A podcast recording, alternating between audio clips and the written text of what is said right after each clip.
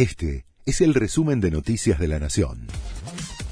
La Nación presenta los títulos de la tarde del martes 25 de abril de 2023.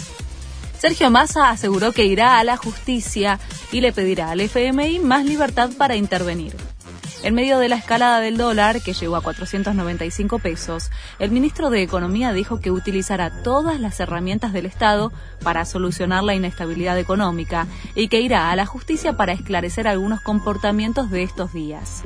Además, adelantó que se rediscutirá de otra forma el acuerdo con el fondo. Más temprano, el presidente apuntó a la derecha argentina por la suba del blue. Axel Kisilov acusó a la oposición de debilitar la economía del país.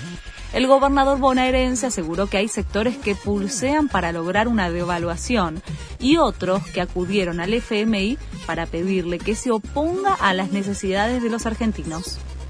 El gobierno sube a 500 mil pesos el piso de ganancias. El Ministerio de Economía definió un alza de 25% al nuevo mínimo para el tributo, después de distintos reclamos gremiales beneficia a unos 250.000 empleados y empieza a regir en mayo. Joe Biden ya piensa cómo reconquistar a los estadounidenses desencantados.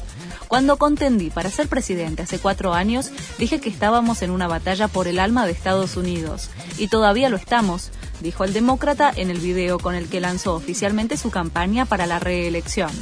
Las elecciones serán el próximo año y podría competir nuevamente con Donald Trump, uno de los principales candidatos republicanos.